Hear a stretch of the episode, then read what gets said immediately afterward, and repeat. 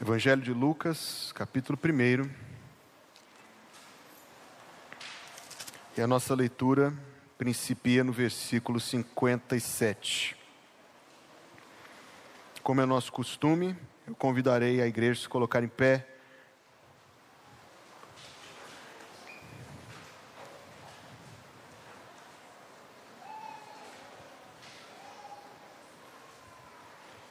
Mensagem desta noite tem este título: Do silêncio à adoração, e toma por base a partir do versículo 57. E completou-se para Isabel o tempo de dar à luz, e teve um filho. E os seus vizinhos e parentes ouviram que o Senhor tinha usado para com ela de grande misericórdia, e alegraram-se com ela. E aconteceu que, ao oitavo dia, vieram circuncidar o menino, e lhe chamavam Zacarias, o nome de seu pai. E respondendo sua mãe, disse: Não, porém será chamado João. E disseram-lhe: Ninguém há na tua parentela que se chame por este nome. E perguntaram por acenos ao pai como queria que lhe chamassem. E pedindo ele uma tabuinha de escrever, escreveu, dizendo: O seu nome é João. E todos se maravilharam.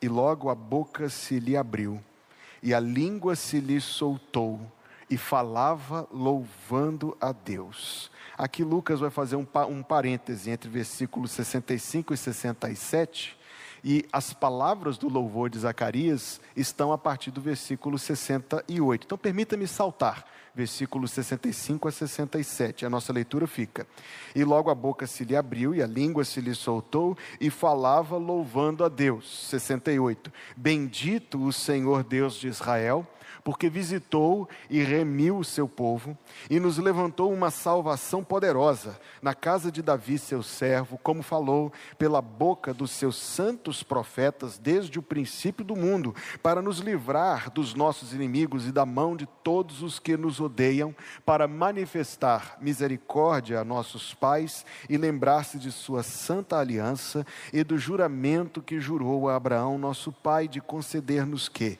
libertos, libertos libertados da mão de nossos inimigos, o serviríamos sem temor, em santidade e justiça perante Ele todos os dias da nossa vida. E tu, ó menino, serás chamado profeta do Altíssimo, porque hás de ir ante a face do Senhor para preparar os seus caminhos, para dar ao seu povo conhecimento da salvação na remissão dos seus pecados, pelas entranhas da misericórdia do nosso Deus, com que o Oriente do Alto nos visitou, para iluminar os que estão assentados em trevas e na sombra da morte, a fim de dirigir os nossos pés pelo caminho da paz. Vamos orar? Senhor Deus, nós estamos diante do Senhor nesta hora. E nós, Pai Santo, elevamos a Ti o nosso coração, no nome, nos merecimentos, na mediação para a glória de Jesus Cristo. Cremos, Deus, e confessamos publicamente que a Tua palavra escrita vem de Ti, Deus, e tem autoridade sobre a nossa vida mas para compreendê-la corretamente, como precisamos do auxílio do Espírito Santo. Dá então, Deus, auxílio ao teu povo, para que aquilo que o Senhor reservou para comunicar-nos esta noite seja por todos bem recebido. E sirva, Deus, para ainda maior glória do teu nome. E sirva, Deus, para edificação da tua igreja e para benefício de cada um. Sê, Senhor Deus, tão misericordioso para conosco esta noite, que ao sairmos desta casa de fato, não sejamos semelhantes às pessoas que entraram, mas o Senhor tenha feito uma mudança na nossa vida e no nosso coração, para o louvor da glória da tua graça. Abençoa-nos assim, Deus maravilhoso. É a oração que fazemos em nome de Jesus e o povo de Deus diz: Amém. Amém. Pode se assentar.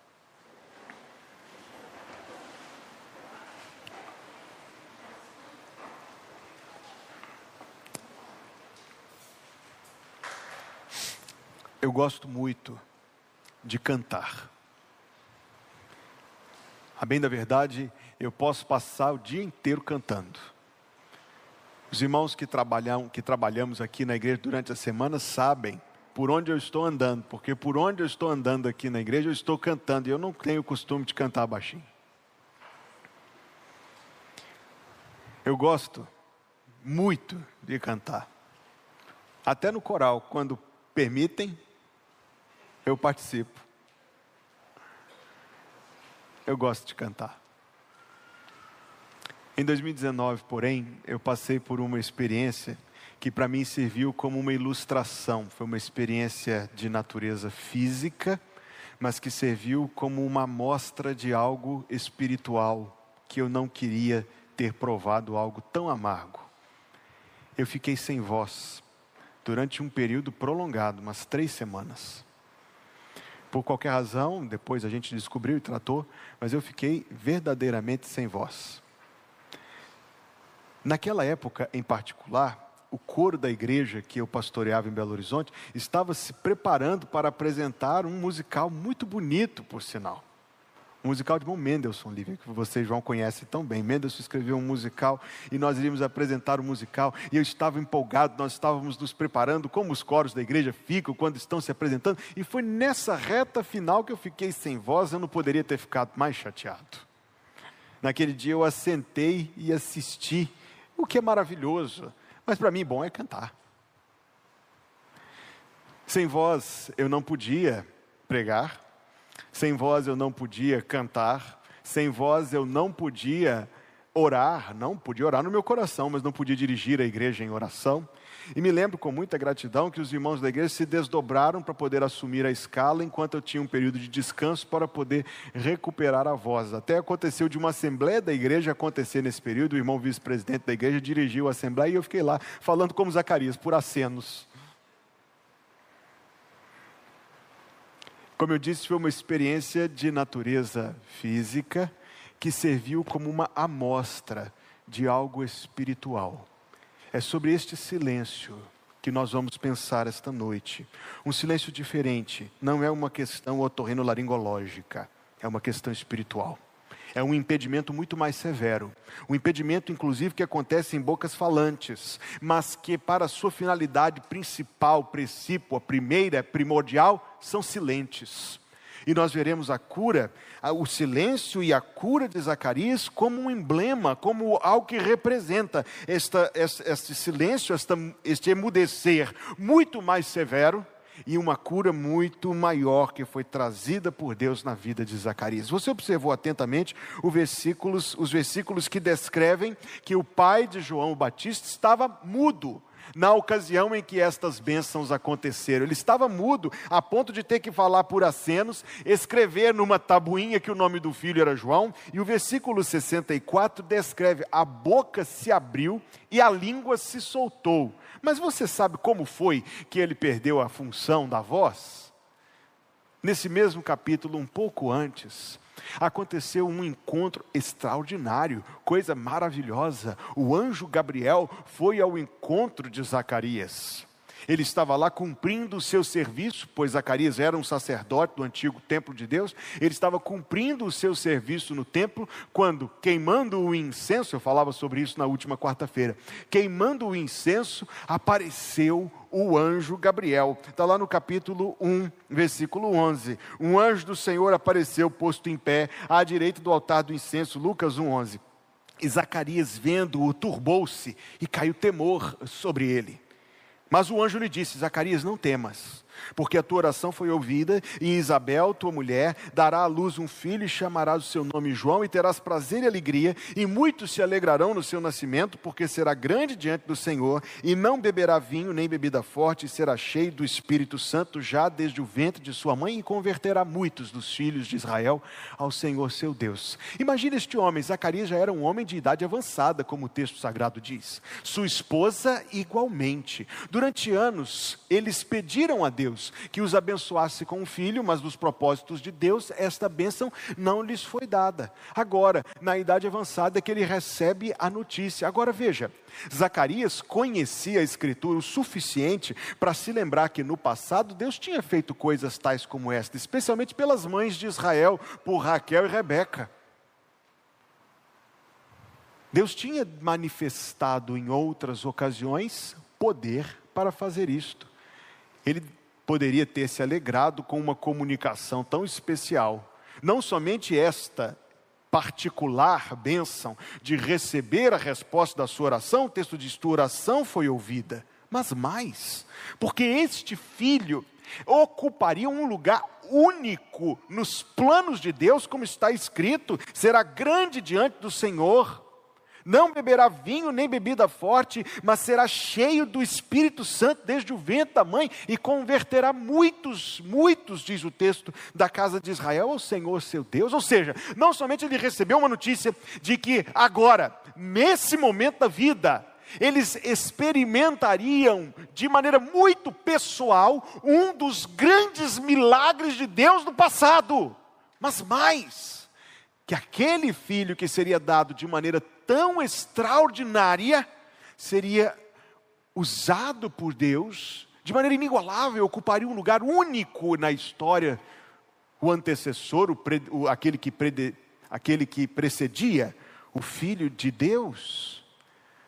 Mas se lembre também que este homem Zacarias tinha algumas qualidades muito notáveis. A primeira, ele era um homem justo, diz capítulo 1, versículo 6. Justo perante Deus, andando sem repreensão em todos os mandamentos e preceitos do Senhor. Pesava em seu favor sua posição, sua linhagem, ele era um descendente de Arão. Isso em Israel equivalia a ser um quase um Bragança Orleans. Ele servia como sacerdote no turno de Abias, como diz o versículo lá, isto é, ele ocupava um papel na grande escala de levitas que serviam no sacerdote, mas havia levita que era para limpar a cinza, havia levita que era para esfolar o boi, havia levita que era para queimar o que se descartava, havia levita para abrir e fechar a porta, e havia levitas que entravam o santuário adentro. E havia levitas que tinham este acesso privilegiado ao lugar que representava Deus.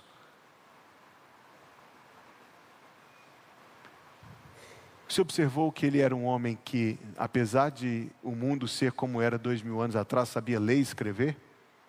Isso me chamou a atenção. Muito poucas pessoas sabiam ler e escrever naquele tempo. Ele empregaria a sua leitura como um bom sacerdote do Senhor, debruçando-se sobre os rolos dos livros os rolos sobre os quais eram feitas as cópias dos escritos de Moisés e dos profetas, que consistiam naquilo que Zacarias intimamente conhecia, ou seja, um homem justo, irrepreensível, um homem privilegiado, um sacerdote de Jeová, um homem que se debruçava sobre a Escritura, mas que neste momento, não creu.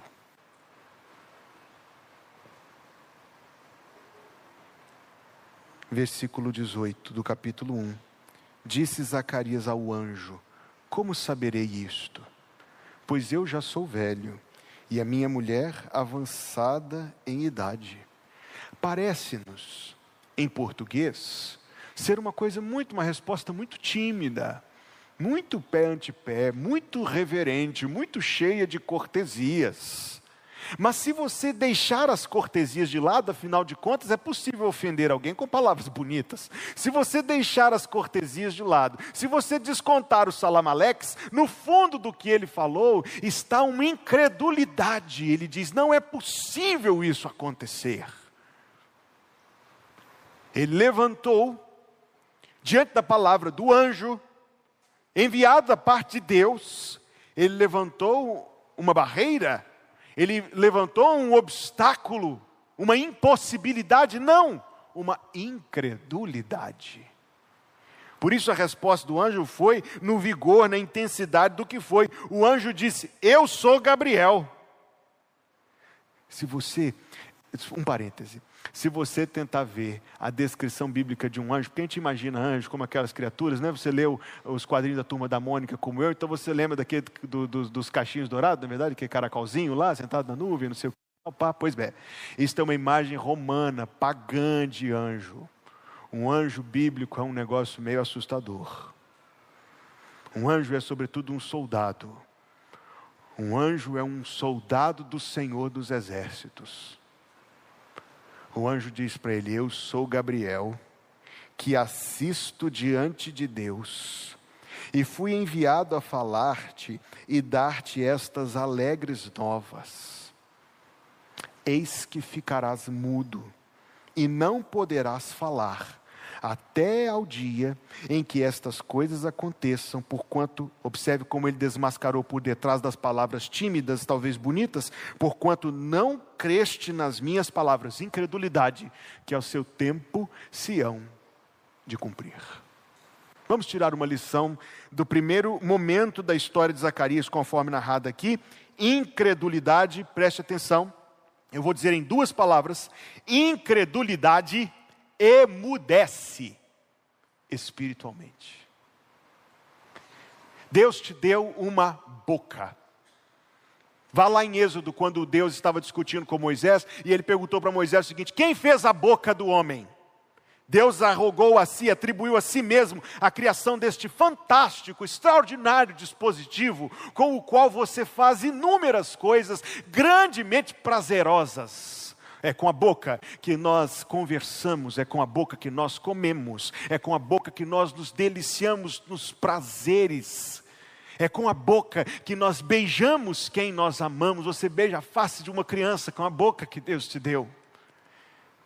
Ao criar, porém, a boca, ele perguntou para Moisés: Quem fez a boca do homem? Ao criar, porém, a boca, Deus terá revestido ou intentado a boca para propósitos em relação a Ele mesmo.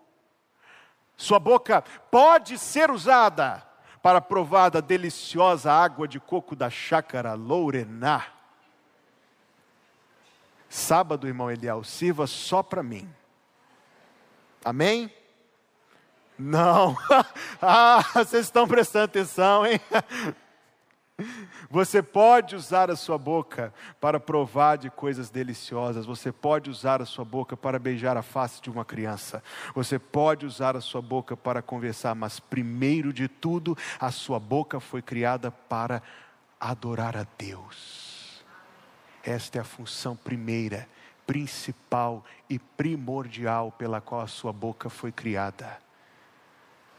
A sua boca foi criada para louvar a Deus, para orar a Deus, para falar de Deus, para falar com Deus. Perceba quão desvirtuada, quão sequestradas estão as nossas bocas cuja função primeira, precípua e principal é a adoração, mas que nós inadequadamente subtraímos deste propósito para empregar em outras coisas. Um dos poetas do cantor cristão, e você já me ouviu citar estas linhas, expressou com muita inteligência: Sabeis falar de tudo que neste mundo há mas não a só palavra de Deus que tudo dá. Falamos do mau tempo, do frio e do calor. Ah, bem melhor seria falar do Salvador. Veja se não é verdade o que eu estou dizendo, que a incredulidade emudece. Pergunte a uma pessoa, um, um, um, aberto incrédulo, o que ele tem a dizer sobre Deus, e você encontrará um silêncio, ele não tem nada a dizer sobre Deus, ele não sabe quem Deus é, ele não pode descrevê-lo, ele não pode falar nada sobre Deus. Pergunte o que Deus fez, diga-me sobre uma das obras de Deus, ele não tem o que dizer. A incredulidade emudece. Peça que ore, dirá, não sei orar. Cante conosco, não conheço a música, mas mais do que a música, não conhece o Deus para quem a música foi escrita. Mas há um momento ainda mais grave da mudez que é introduzida pela incredulidade. É o momento em que a pessoa tem de comparecer perante Deus. O momento em que cada um há de dar conta dos seus atos. E a pessoa dirá: como disse Jó do passado, põe a minha mão sobre a boca. Não foi isso que Jó disse? me arrependo no pó e na cinza e ponho a minha mão sobre a boca. Não tenho o que dizer. Pode ser uma pessoa muito falante, um bom contador de piadas, pode ser um belo cantor, é mudo em relação a Deus não sabe falar dele, não sabe falar com ele, não tem o que dizer a ele. A incredulidade silencia. Direi a mordaça? Direi. A incredulidade amordaça. Não com violência, mas amordaça.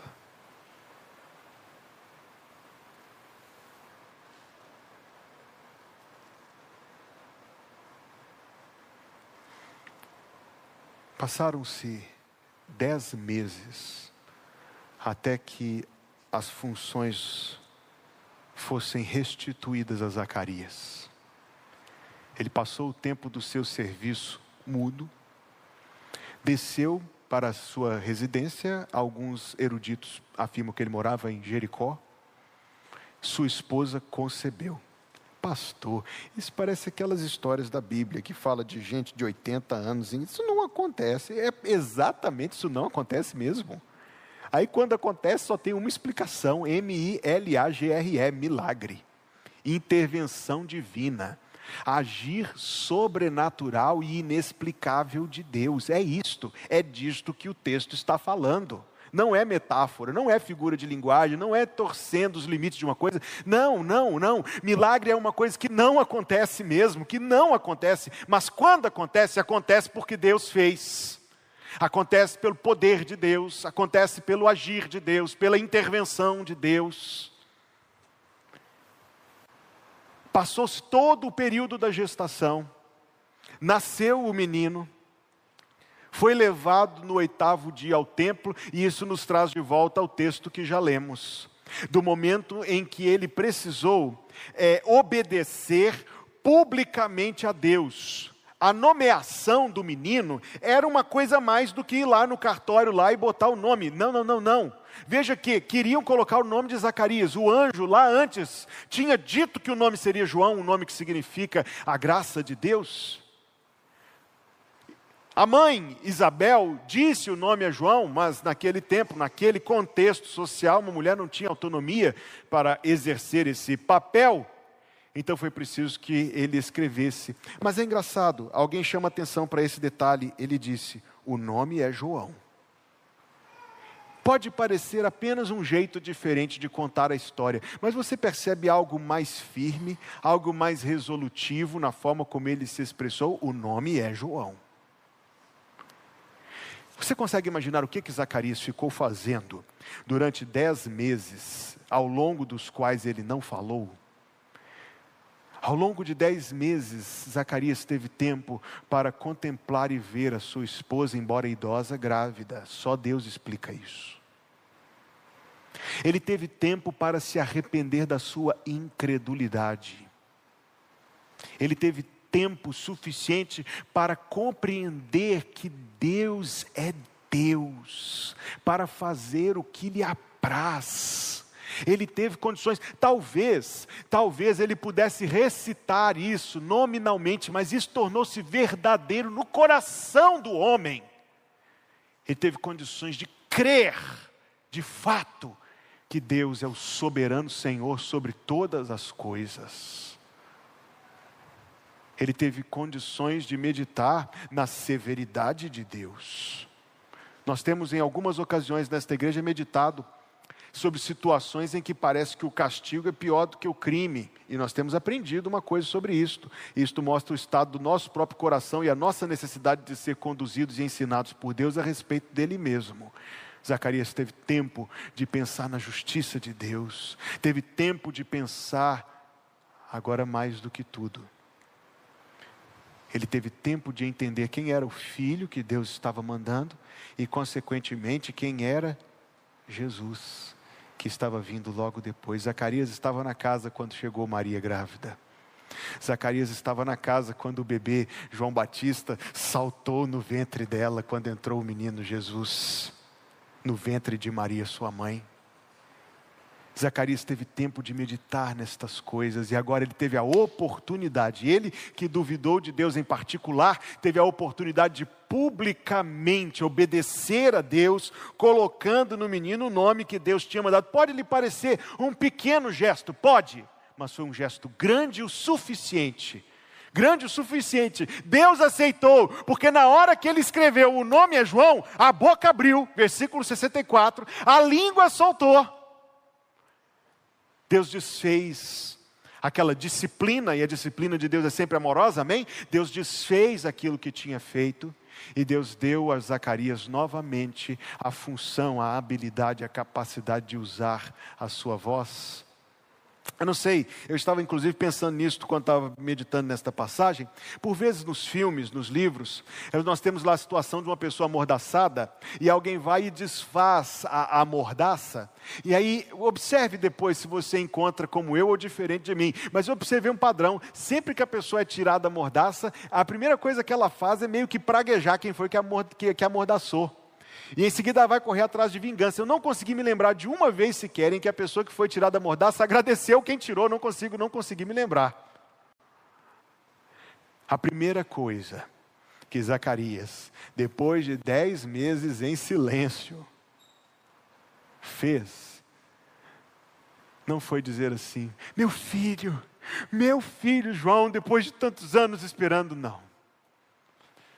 A primeira coisa que ele fez foi louvar a Deus. Usar a boca para aquilo que a boca foi feita. A boca com a qual ele questionou o poder do Senhor foi a boca agora convertida. Sua boca é convertida? É uma boa pergunta. Sua boca já se converteu ao Senhor? A boca tem que se converter também, parar de falar impropérios, palavras feias, assuntos feios. Palavrão é feio, mas se você vier com o português de Castro Alves para falar coisas inadequadas, é tão feio quanto. Sua boca é convertida? A boca de Zacarias se converteu. E ele louvou a Deus. Bendito o Senhor Deus de Israel, porque visitou e remiu o seu povo. Eu não poderei esta noite, inclusive por causa do tempo, fazer uma exposição de cada versículo deste magnífico cântico. Mas eu quero destacar quatro dos principais temas. O primeiro, ele louvou a Deus pela sua soberana providência. A palavra visitou ali significa mais do que somente vir ao encontro ou ter um breve, uma breve passada de passagem. Não. A palavra visitou ali, uma palavra muito rica no idioma em que este texto foi escrito, significa primeiro ver. Por isso que a palavra em nosso, em português mesmo, a palavra visita e a palavra vista são palavras irmãs. Tem a ideia de ver e a partir daquilo que se vê, ordenar, dispor. Então a ideia, repito, não é a visita no sentido de uma passagem curta, mas é a ideia de vir ao encontro trazendo algo consigo. Esta é a ideia da visitação divina, é Deus vindo ao encontro, trazendo algo consigo, por isso visitou e remiu o seu povo. O mesmo Zacarias, em cujo coração falhou crer que a sua idosa esposa e ele próprio idoso poderia conceber agora, é o homem que vem publicamente confessar que Deus é o soberano provedor. O soberano provedor. É o primeiro tema do seu louvor. O segundo tema do seu louvor nos levantou uma salvação poderosa. Talvez se você está usando aí uma tradução muito antiga da Bíblia, está escrito um chifre de salvação, porque em grego está escrito chifre de salvação. O chifre e a palavra chifre nos idiomas antigos é uma profunda associação ao poder, porque é aquilo que os animais fortes têm e usam para se defender, para atacar, para conquistar. O detalhe é: uma salvação poderosa. Você sabia que para salvar a sua alma, você sabia que para salvar a sua vida dos pecados, foi necessário todo o poder de Deus e que por isso você não pode salvar a você mesmo? Você sabe que você não pode salvar a você mesmo? Você não pode se salvar está fora do seu alcance. Você não tem poder suficiente, nem dinheiro suficiente, nem argumentos suficientes, nem boas obras suficientes, nem religião suficiente. Você não tem nada, nem eu, o suficiente para salvar a si mesmo.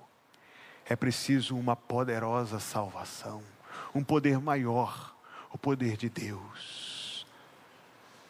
Terceiro tema do seu louvor é a fidelidade de Deus para manifestar, versículo 72, a misericórdia aos nossos pais e lembrar-se da sua santa aliança e do juramento que jurou a Abraão, o nosso pai então ele reconhece naqueles episódios no meio dos quais ele se encontrava um propósito maior de Deus se desdobrando, o propósito salvador, sim, como uma poderosa salvação, mas essa salvação que estava fincada nas promessas antigas de Deus e que agora vinha à realidade, era por Deus trazida à realização, era por Deus trazida diante de todos. Isso tem uma aplicação tão viva para nós, tão próxima de nós. Pensas que nos tempos de Zacarias não havia pessoas, havia, que duvidavam, que diziam que as promessas de Deus eram antigas demais, é verdade, eles não tinham essa Bíblia toda, eles tinham só essa primeira parte que eu estou selecionando aqui. Mas você pensa que não tinha pessoas naquele tempo que diziam que isso aqui era coisa que tinha caído por terra? É claro que havia. Havia naquele tempo o que há hoje. Mas a vinda de Jesus Cristo, preste muita atenção, olhe para cá. A vinda de Jesus Cristo serviu para atestar a fidelidade e quão confiáveis são cada uma e todas as promessas de Deus. Ele disse que viria e veio. Ele disse que morreria e morreu. Ele disse que ressuscitaria e ressuscitou. Ele disse que ascenderia e ascendeu ele disse que voltaria e voltará.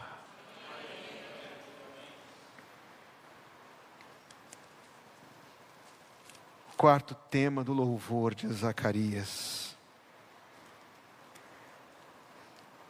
Conceder-nos que, libertados da mão de nossos inimigos, não pense que aqui são romanos, gregos ou filisteus, é o inimigo lá do jardim é o inimigo a respeito de quem foi dito à serpente. Deus jurou à serpente que de Maria viria um descendente que pisaria na cabeça da serpente, Jesus Cristo. Este é o inimigo.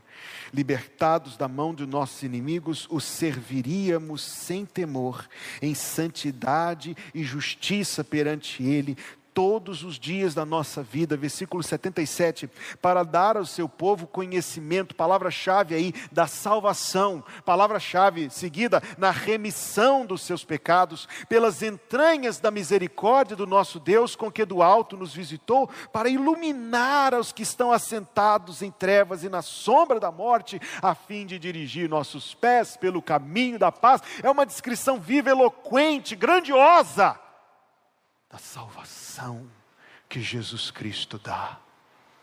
Um paciente oncológico vibra quando ouve a palavra remissão.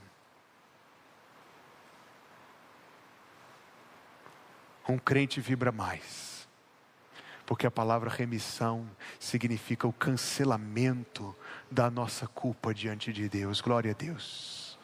A palavra remissão significa o perdão dos nossos pecados. A palavra remissão significa a certeza da vida eterna. A palavra remissão significa para nós a obra de Jesus Cristo na cruz por amor de nossas almas em nosso favor, o motivo perene da nossa adoração. A palavra remissão é um sinal de alegria extraordinária, jubilosa, inigualável. Essa semana eu acompanhei uma pessoa um familiar meu que recebeu uma notícia, uma palavra médica muito ruim, muito dura. Imediatamente entramos em contato e eu ouvia, como você supõe ser possível ouvir, em cada palavra que era dita, a nota da aflição, do coração apertado. Passadas algumas horas, o resultado de alguns exames mostrou que não era bem assim, não era tão terrível, não era tão terrível quanto foi inicialmente dito. Essa mesma pessoa me telefonou para dar as boas novas. Imagine o tom de voz era o mesmo, é claro que não era diferente. Ele estava aliviado. Ele fez até uma brincadeirinha no final da conversa. De tão aliviado ele ficou, ele ficou alegre.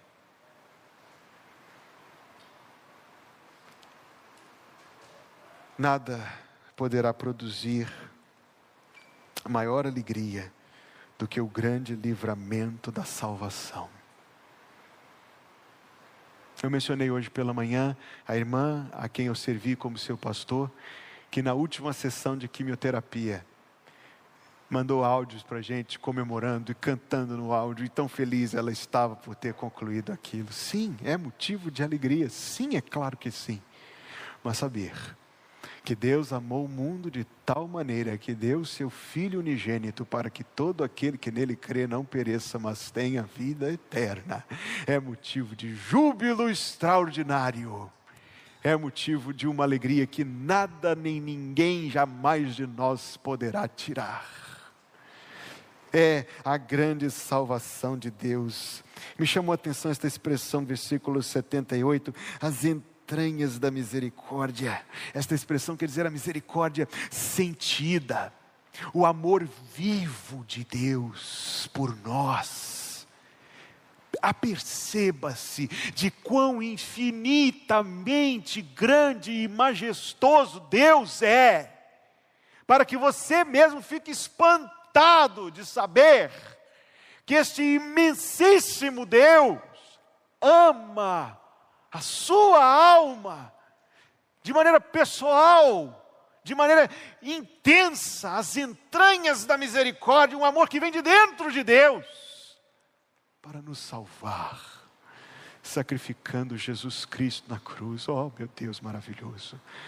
Sacrificando Jesus Cristo na cruz e derramando o seu sangue para nos dar o perdão dos pecados e a vida eterna.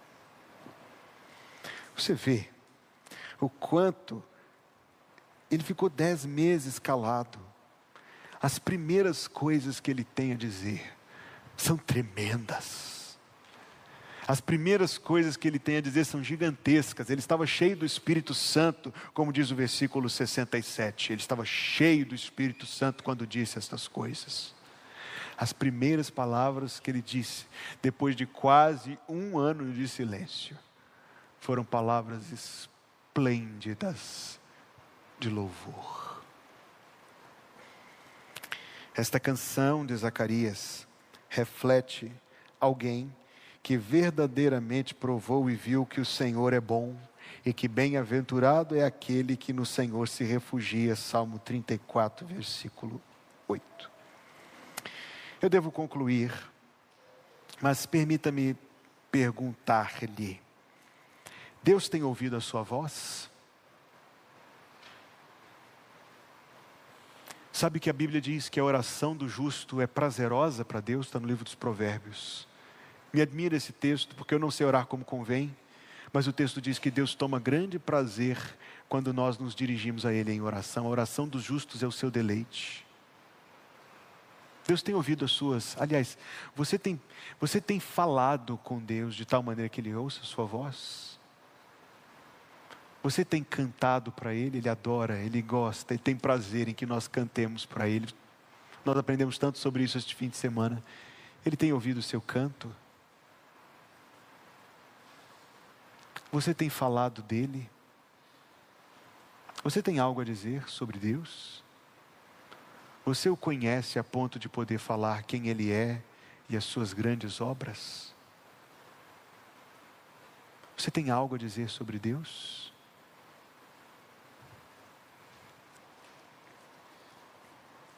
Na quarta-feira, eu falei um pouco sobre adoração e eu usei a ilustração de um papagaio. Imagine um papagaio que saiba, que saiba recitar os versículos. Imagine um papagaio que saiba cantar os hinos. Imagine que cena. Quer dizer que ele é um adorador de Jeová, o soberano Senhor Todo-Poderoso? Não. É mais do que algo feito com a boca. É, sobretudo, algo feito com o coração.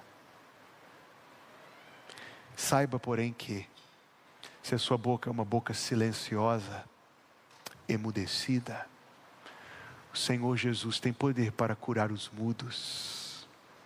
Está lá no livro de Isaías, capítulo 35, versículo 6, foi profetizado que pelo poder de Jesus Cristo a língua dos mudos, o quê? Veja o versículo aí na parede. A língua dos mudos cantará.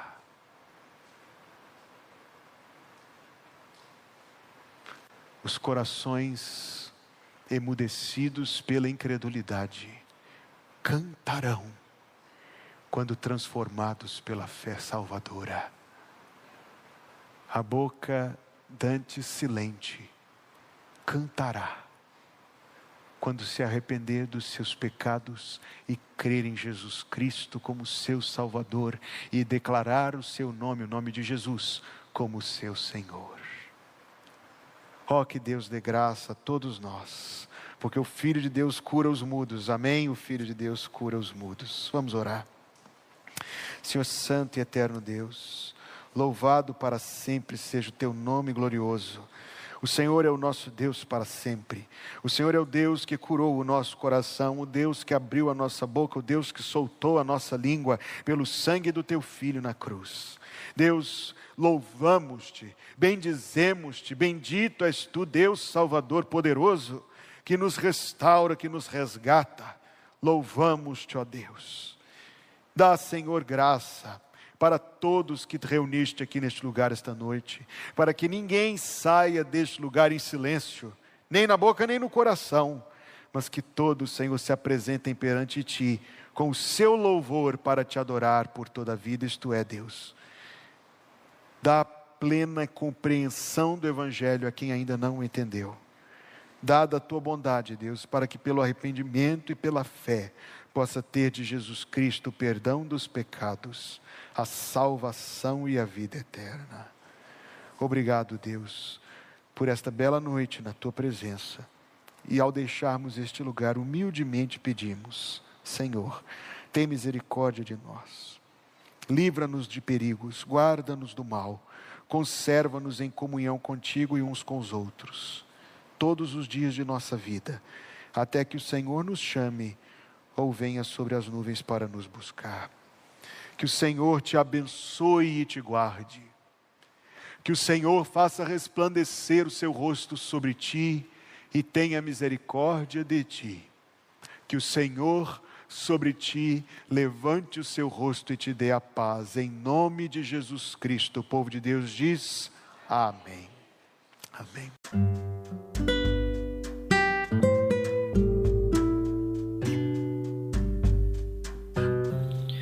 Obrigada por estar conosco. Volte sempre. A Igreja Batista Plenitude tem sempre uma mensagem de Deus para você.